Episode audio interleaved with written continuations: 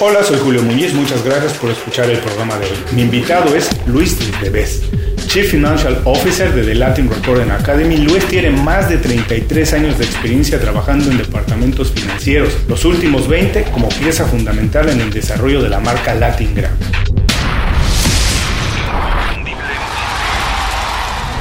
Esto es Inconfundiblemente. Aprende a ser tu mejor versión. Hola Luis, bienvenido inconfundiblemente. Muchísimas gracias por hacer tiempo para platicar con nosotros. Luis, has hecho muchas cosas, casi todas dentro de las finanzas, pero cuando alguien te pregunta qué haces, no a qué te dedicas, qué haces, ¿cómo lo puedes explicar de la manera más fácil para que todo el mundo lo entienda? Gracias, Julito. Eh, realmente te agradezco mucho por haberme tomado en cuenta y tengo el gusto de conocerte de hace varios años ya. Y, pues realmente te admiro y te respeto y además soy un fiel seguidor de Inconfundiblemente. Y mira, es, es interesante la pregunta porque uno muchas veces no se para a pensar qué es lo que realmente estoy haciendo. Y, pero si alguien me hace esa pregunta, creería yo que lo importante es definir que lo que trato de hacer o siempre intento hacer es mantener un equilibrio en mi vida. Ese es, esa es la base, ¿no es cierto? Que me da eh, la tranquilidad para enfocarme en mi familia, en mi persona y en mi profesión. Eso es el equilibrio básico que necesitamos. En la parte profesional, creo que definitivamente el, área financiera de una corporación, el área financiera de, un negocio, ¿no es cierto?, maneja eh, lógicamente la parte económica, pero más que nada maneja la parte de información. Y eso ha trascendido también en mi vida. Me encanta estar informado, me encanta estar eh, enterado de muchas cosas que a la final son las que afectan y que van un poquito a, decir o enrumbar, ¿no es cierto? Enrumbar es la palabra a, una empresa y pues eso es lo que hago. Ahora me interesa mucho esto que dijiste del equilibrio. Danos dos o tres cosas que hagas para esto, porque todo el mundo estamos buscando más o menos encontrar un equilibrio. No es fácil, siempre cuesta trabajo. ¿Cómo lo haces tú encontrar más o menos el equilibrio entre la parte personal y profesional para tener una vida con bienestar? Pues fíjate, creo que, que, la vida te va dando esa madurez, ¿no es cierto? En principio cuando inicias tu carrera profesional, pues tienes muchos rumbos, muchas intenciones, muchas ganas de comerte el mundo, ¿no es cierto? Y conforme pasan los años, la madurez te va diciendo, esa madurez pues, te va diciendo y, va sentando los límites a cada una de las cosas, ¿no es cierto? El respetar esos límites que tú mismo te impones te va dando ese equilibrio de vida. ¿No es cierto? E, e, el límite de decir, mira, mi vida personal es eh, de, ciertas horas, eh, y no permito que intervenga en mi vida profesional y viceversa. Mi vida profesional empieza a tal hora y termina a tal hora y a pesar de que pues, con las nuevas de tecnologías que tenemos nos mantenemos conectados las 24 horas y trato de, darle y dedicarle mucho tiempo a mi vida personal, a mi familia, sin descuidar esas horas también que son de la vida profesional. Ese es el equilibrio para mí. Me gustó mucho esto que dices que te lo da la experiencia y si no estoy equivocado, corríjame si es así, pero creo que tienes algo de formación militar. No sé si esto te ayudó y si esto también te ayudó a encontrar tu verdadera vocación, a encontrar que trabajar con números, lo que a la mayoría de las personas nos cuesta mucho trabajo, si es donde te sentías cómodo. Definitivamente, sí, tengo algo de, de, una instrucción militar, fui parte de la Marina de Guerra de, de mi país, del Ecuador por un año y eso te da una visión distinta, ¿no? Esa disciplina te, te ayuda mucho a, ordenar tu, tu, trabajo, ordenar tus ideas, ordenar tu, tus rumbos, eso es, es importante. Y una vez que, que fijas te va a dar un poquito una apología marina, ¿no es cierto?, de, de, esta manera. Una vez que fijas el rumbo hacia donde quieres ir entonces, eh, el navegar hacia esos rumbos es donde, tú tienes que enfocarte muchísimo, ¿no es cierto? Liberando todos los obstáculos, liberando todas las peripecias que se te van a presentar en el camino, pero la cuestión es que el rumbo tiene que estar muy bien enfocado y hacia allá es donde vas. Y eso, eso, eso te ayuda. En la cuestión de los números, oye, yo creo que desde muy pequeño, muy pequeñito, fue una cuestión que me gustó muchísimo, las ciencias exactas y, hasta el día de hoy es, esas son las, las, cosas que realmente me fascinan.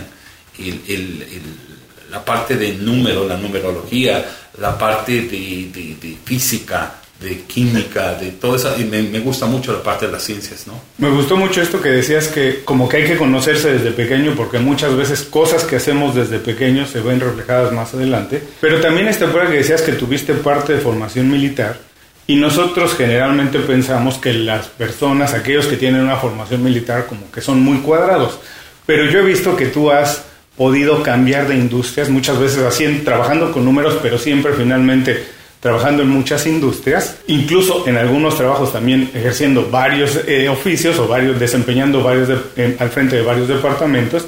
Y quiero saber cómo has podido hacer, tener una formación más o menos estricta, rígida, lo que para la mayoría de nosotros puede ser cuadrada, y cómo has podido saltar de industria a industria. ¿Qué experiencias te has podido llevar? Si eso te ha servido, te ha ayudado, si recomendarías que uno fuera primero como muy estructurado para después poder saltar de industria a industria. Pues fíjate que, es interesantísimo. Creo que definitivamente las personas que desarrollan más de ese lado del cerebro, de la parte de, ciencias exactas de número, y tendemos a hacerlo mucho más cuadrados, como tú dices, ¿no es cierto? Pero en, en, mi caso particular, el haber saltado de varias industrias, desde automotriz, farma, papelería o lo que sea, es, es realmente interesante. Estuve muchos años en banca también, ¿no es cierto? Te, te da esa visión de varios tipos de industria, varios tipos de, de, negocio. Y como te comenté antes, siempre estuve ávido de información, ávido de saber qué pasa en los otros departamentos, cómo, cómo cada una de los procesos en este, distintas industrias afectaban a, a la parte financiera me fue abriendo mucho más mi, mi, parte creativa, me fui moldeando mucho más, sin dejar la parte, y, como dijiste, cuadrada de las ciencias y de los números, sin dejar al lado eso, eh, el, abrir mi mente mucho más en el área creativa, que, que siempre me llamó la atención también, eh, ha sido un muy buen complemento. Ahora, me decías esta parte que siempre ha sido muy curioso, te ha interesado aprender mucho, y quisiera saber si, por ejemplo, esto fue algo que tú consideras que puede ser una de tus habilidades o el diferencial para trabajar en la industria de los números. Es decir, la mayoría de la gente que trabaja en finanzas, como decías, desde banca, fármaco, lo que sea, eh, tiene algunas habilidades, pero a lo mejor no necesariamente todos son inquietos ni les gusta aprender de otras industrias. ¿Tú consideras que esta fue una habilidad o algo que tú viste que te podía ser distinto y que te podría haber oportunidades? Creo, totalmente, totalmente. Mira, esa, esa curiosidad, esa, esa apertura de siempre entender cómo, cómo funcionaban las cosas, y es la que me ha dado esa, esa fuerza de poder ser parte integrante de un equipo, ¿no es cierto? importantísimo ser parte de un equipo y no ser la persona que pone trabas al equipo en, que normalmente se conoce a la gente contable, a la gente financiera. No, no, yo soy parte de un equipo, soy parte del que, de, de, la parte creativa, del que da ideas, desarrolla, porque también a la final entiendo que cada uno de esos procesos, cada uno de los nuevos proyectos que hacemos, eh, va a afectar a, a, a nuestros precios de ganancias, a nuestros estados financieros. Pero siempre, siempre creo que eh, la parte estructurada es la que ayuda a, formar planes y a ejecutar planes. Sí, yo siempre he dicho, quien ha, quien ha tenido oportunidad de oír otro, el programa antes, que eh, me gusta mucho ser creativo, pero con un orden. no, de nada sirve ser creativo y decir, me voy a gastar dos millones de dólares en X proyecto y, al final nada más vendes un millón y pierdes un... A eso no es creatividad, la verdad que es más divertido ser creativo cuando tienes un orden, cuando tienes una estructura y en esa manera, hasta estás más obligado a pensar en más opciones, tener más recursos para eh, llegar al objetivo que estás buscando. Me interesó mucho esta parte que decías que también desde tu punto de vista siempre intentaste ser parte del equipo, ser, digamos, un, buen team player, aportar en vez de estar frenando los eh, esfuerzos del resto de los, de los miembros del equipo. Y en ese sentido yo te quiero preguntar, ¿cómo te diste cuenta de esto? Es, para mí, en todos mis años de experiencia, no ha sido muy fácil ver que la mayoría de las personas quieren formar parte de un equipo. Vivimos en una cultura donde la gente quiere triunfar casi de manera individual, aunque yo creo que es imposible. Siempre el desarrollo individual viene acompañado de un equipo, aunque trabajemos de manera independiente. Pero ¿cómo te diste cuenta de que era mejor en sentido profesional y personal formar parte de un equipo? ¿Lo hiciste solo? A lo, a lo mejor a través de la ayuda de un mentor, de admirar a alguien. ¿Cómo fue? Fíjate que te voy a contar algunas cosas que, que- que- que no es un momento exacto en la vida en que te das cuenta de eso, pero nuevamente las experiencias de vida te van creando ese, ese hábito de ser parte de un equipo. Y desde muy niño fui muy deportista, jugué mucho básquet, mucho vóley, y desde ese momento te das cuenta que pues el equipo gana o el equipo pierde. Puedes tener la figura mundial, pero pues el equipo gana o el equipo pierde, ¿no es cierto? Entonces desde muy niño empecé en eso. Y increíblemente la instrucción militar también te da una visión exacta de eso, es, es del equipo, ¿no es cierto? Siempre es, es un cuerpo el que, el que formas con tus compañeros y tu, tu, tu gente, ¿no es cierto? Pero una vez que, que- que salí de eso y comencé mi vida académica, mi vida ya profesional, eh, mis primeros jefes eh, en la parte financiera, tuve ese problema de ser gente que eran gente cuadrada, gente que, que- que no le importaba el resto, sino el orden y la, la- la exactitud contable. Y yo me convertí un poquito en ese puente de, de- de- de comunicación entre el resto de equipos y, y- y- y mis jefes, ¿no es cierto? Es decir, oye, eh, lo que está pidiendo el equipo de marketing o lo que está pidiendo el equipo de ventas no es tan malo como tú piensas que es, porque ya me enteré, ya me informé y a la final sí va a funcionar o sí tenemos que apoyar esto eh, porque le va a convenir a, a la empresa, ¿no? Entonces, eh, pasaron los años y me di cuenta exactamente eso. Finanzas no puede ser la parte, eh, los malos de la película siempre. Finanzas tiene que ser la parte buena, la que provee toda la información, la que ayuda y colabora a cada uno de esos proyectos y, y- y empuja. O sea, nosotros no podemos, decir, nosotros en la parte financiera, no podemos detener esto. El cambio es un cambio constante. Nosotros debemos ser parte de ese cambio y, qué mejor que poder apoyar y siempre estar empujando las cosas, ¿no? Mira, me gustó mucho esto y voy a comentar que la mayoría de las personas con las que he tenido la oportunidad de platicar, de entrevistar para el programa, siempre me han dicho esta habilidad de ser como conectores, de poder unir a, a diferentes departamentos detrás de un proyecto, algo, pero en vez de estar bloqueando, tener esta capacidad de conectar las necesidades de uno y de otro, que siempre es bueno tener esa empatía de saber lo que un departamento necesita, un compañero necesita, incluso para modificar tu mismo trabajo y saber cómo le puedes entregar el trabajo de mejor manera, hacerlo más fácil para todos. Y quiero regresar también a esta parte que me dijiste que practicaste desde deportes desde muy joven.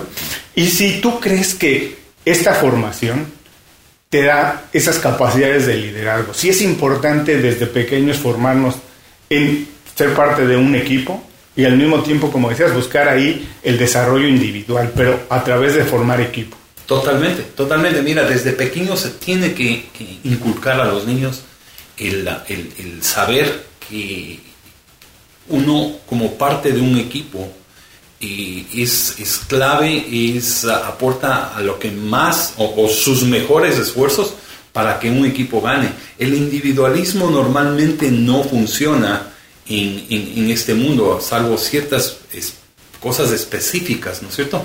Donde puedo pensar, pero, pero serán excepciones. El equipo es lo que realmente nos, como, como humanidad, nos ha movido siempre, ¿no es cierto?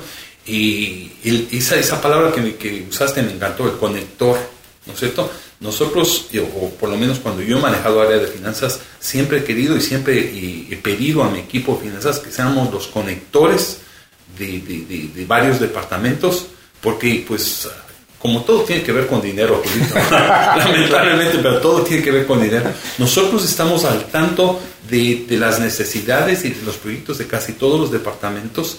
Lo que no pasa normalmente en una empresa en donde la mano izquierda no sabe lo que está pasando en la mano derecha. En finanzas nosotros por alguna razón estamos enterados y por eso no- a mí, como líder del área financiera en donde he estado, siempre me ha gustado ser eso, el conector y el apoyador de todos los proyectos. Y yo ahora quiero venir al, al tiempo actual, al presente. Trabajas en The Latin Recording Academy. Para la mayoría de las personas es Latin, el, Grammy Latino, que es la Academia de la, eh, Latina de la Grabación. Y es una asociación que tiene representación prácticamente en todo el mundo latino. Y hablando de equipo, ¿cómo puedes trabajar con personas que tienen diferentes puntos de vista, diferentes formaciones, culturas, y incluso eh, puntos de vista de cómo hacer el trabajo, de cómo perseguir un objetivo, cómo puedes poner todas bajo el mismo paraguas, eh, digamos, amarrar agarrarse todos de las manos, ir atrás de un proyecto. ¿Cómo puede hacerse eso? Hoy que todo el mundo trabaja prácticamente con personas en cualquier parte del mundo. Sabes que lo interesante de esto, y, ahora que estoy en, esto por 20 años en la industria de la música, que fue mi primera experiencia, y además mi primera experiencia en una entidad sin fines de lucro, y creo que, la experiencia anterior que venía yo eh, sumando y asimilando fue importantísima, porque en esta, en esta organización, en esta asociación de músicos que, trabajamos para, el área o para promover el, Grammy Latino, los Latin Grammys, ¿no es cierto? Y la clave de esto fue el que el único objetivo que pusimos todos era en pro de la música latina. Y eso es interesantísimo. El único objetivo es mejorar y apoyar a la música latina. Entonces, hay muchísimas formas de hacerlo y nosotros respetamos todas, pero el objetivo es uno, es común. Y ese, ese es importante. No perdemos ese, ese, ese norte, ¿no es cierto? Ese punto, ese target, es mejorar la música latina. Ahora, y te puedo contar cosas que he aprendido durante estos años, ¿no es cierto? Los latinos nos decimos unidos, nos decimos que somos iguales, nos decimos que nos queremos todos, pero realmente no es verdad.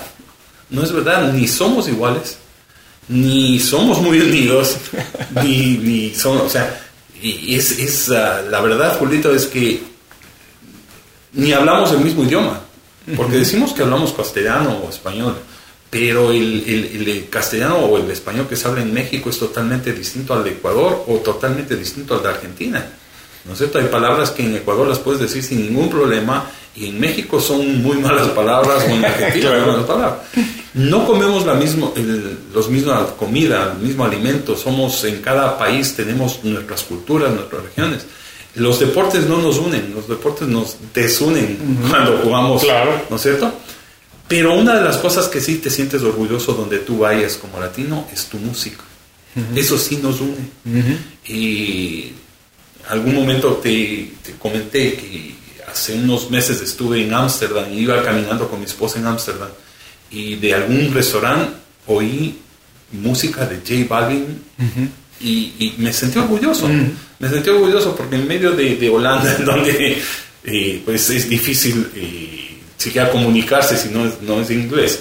Y sentir que en el medio ambiente hoy es música latina, sientes que es parte tuya. La música sí es nuestra, nuestra unión. Y eso nos ha ayudado mucho. Criterios muchísimos y más en la música, un área creativa total, ¿no? Pero cuando tienes un objetivo común, todos se unen. Todos se unen y realmente funciona bien. Es, creo que es la clave de, la respuesta me dices. Hay que tener un objetivo todos en común y después, bueno, ser un poco flexible y escuchar a todos para ver cómo vamos a alcanzarlo, pero todo el mundo tiene un objetivo común. Y me decías que esto lo aprendiste en experiencias previas, en tus trabajos anteriores. Y me gustaría preguntarte si tú crees que a lo largo de estos 33 años de experiencia has desarrollado hábitos que has podido trasladar de otras industrias a esta ¿Y qué tan importante han sido los hábitos en alcanzar los objetivos que te has puesto? Mira, yo creo que, que, que, como humanos todos vamos desarrollando hábitos, ¿no es cierto? Hábitos buenos y hábitos malos.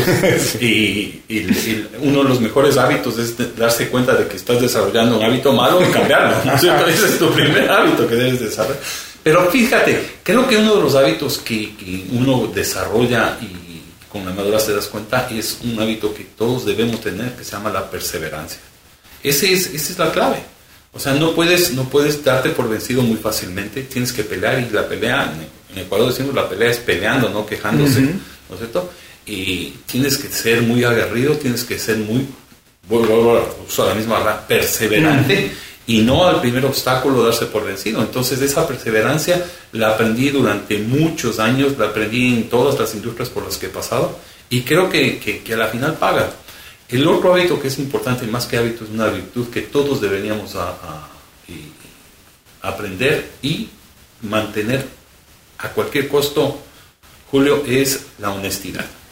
Honestidad contigo mismo, honestidad con el medio ambiente, honestidad con el mundo, eso, es, eso, eso paga. ¿no? Y la deshonestidad podría parecer que te paga en, el principio, pero a la final la vida te lo cobra.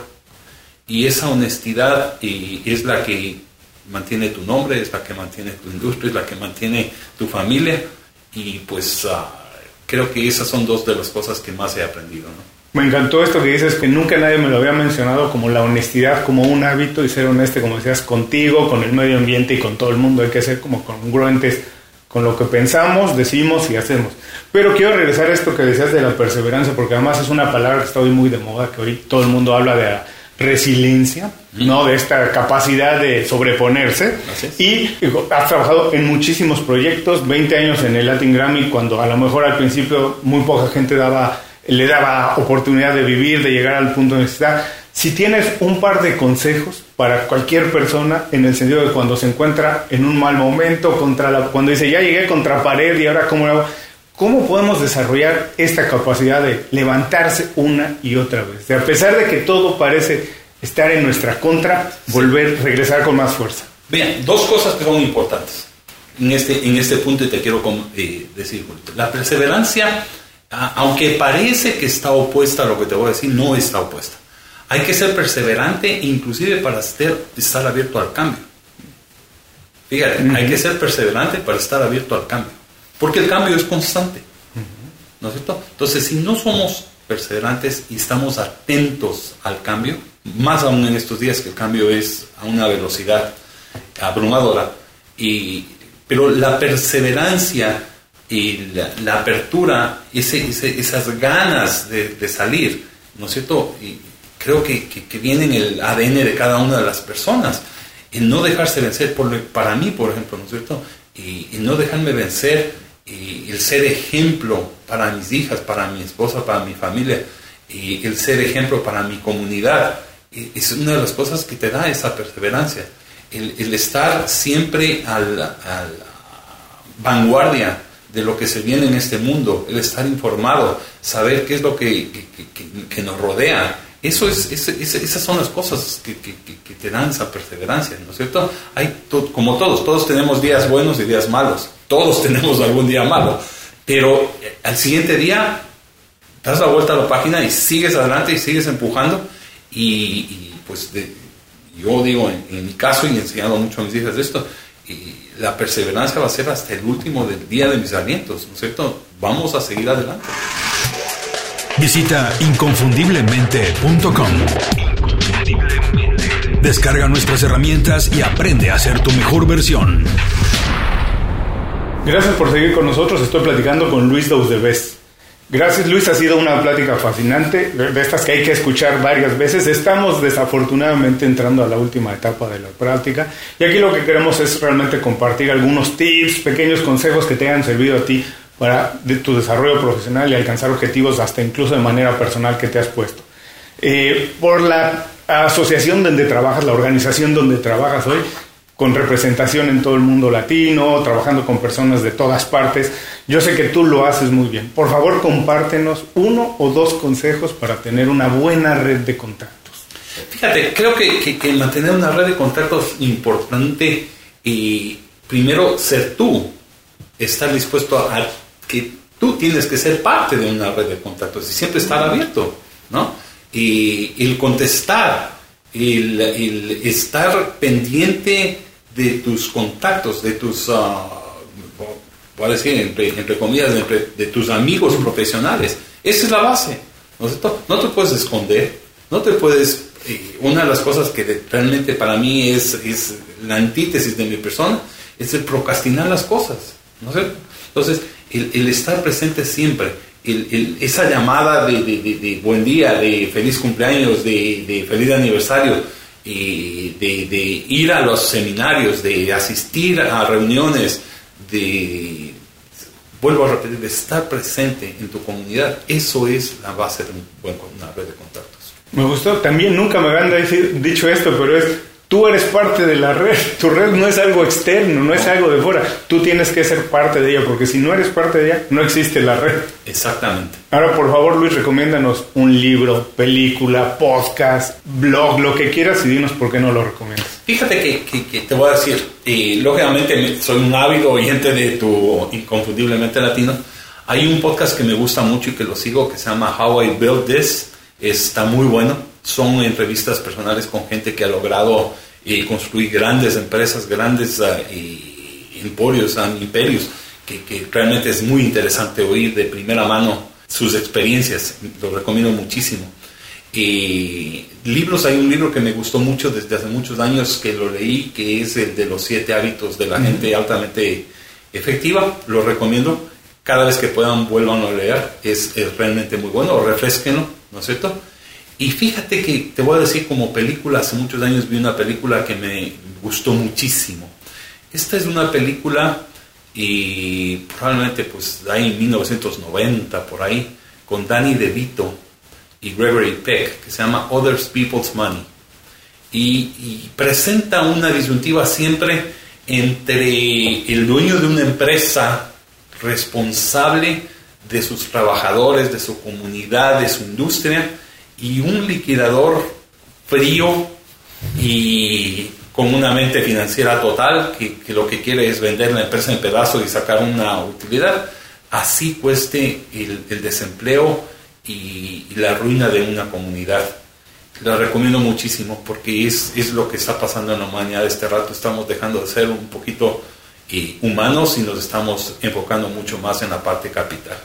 Les recuerdo a todos que las recomendaciones de Luis estarán en las notas de este programa. Y por último, Luis, antes de despedirnos, por favor, danos un buen consejo para que la gente se quede con él el resto del día, se vaya con él al trabajo, a la escuela, a lo que sea. Y por favor también dinos cómo podemos saber más de tu trabajo o ponernos en contacto contigo. Ah, pues fíjate, el mejor consejo que, que, he oído en la vida, hoy los chicos usan mucho ahora esto de YOLO, ¿no? YOLO, you only live once, ¿no es cierto? Ese es el mejor consejo, disfruta cada minuto, cada, cada experiencia, buenas y malas, uno tiene que saber disfrutar de las malas experiencias también. Y disfrútenlas cada uno de los pasos que dan. Yo tengo la, la bendición, porque esto sí es una bendición, de hacer el trabajo que me gusta, de disfrutar cada día de, de, mi vida que me levanto y vengo a trabajar. Y después de cuando salgo de la empresa con la satisfacción del derecho, llegar a mi casa a, a, un calor de hogar, a un calor de familia y mantener esa familia unida y mantener esos lazos familiares. Eso, ese es el mejor consejo que puedo dar. Ahora dinos por favor cómo podemos ponernos en contacto contigo o saber más de tu trabajo. Mira, lo más fácil, mi trabajo me hace no, no soy un gran viajador, pero viajo mucho. La, la mejor forma de contactarme conmigo, mi email, luisdusdebes.hotmail.com. Ese es el más fácil, luisdusdebes.hotmail.com. Eh, y, y, encantado, cualquier persona lo que da, encantado de conocer, encantado de conversar y siempre a tus órdenes, Julito. Luis, muchísimas gracias por dedicarnos tiempo, compartirnos consejos, ideas, fracasos, de todo, experiencias. Te lo agradezco muchísimo. Va a ser, la verdad, mucha información de valor para nuestros escuchas. Ojalá y nos podamos ver cada vez más pronto y irnos a comer, tomarnos una cerveza, lo que sea, y seguir platicando de la vida. Encantado, YOLO. y con esto, a todos los que nos escuchan, terminamos la entrevista con Luis Luz de Les recuerdo que todos sus consejos, ideas, fracasos, recomendaciones estarán en las notas del programa. Visítenlas y ahí podrán revisar todo lo que quieran. Antes de cerrar el programa, quiero pedirte dos favores. Primero, si algo te pareció interesante o motivador y conoces a alguien que se pueda beneficiar con esa información, comparte el programa con ellos. Eso nos ayuda a todos. A ti por fortalecer tu red de contactos, a ellos por recibir información útil y a mí porque más personas conocen inconfundiblemente. Segundo, suscribiéndote a nuestro boletín para recibir de manera gratuita información, recursos, consejos e inspiración para impulsar tu desarrollo profesional o crecer tu negocio. Recuerda que lo que importa no es tener un trabajo o un negocio que te dé para vivir, sino un estilo de vida donde crezca lo mejor de ti.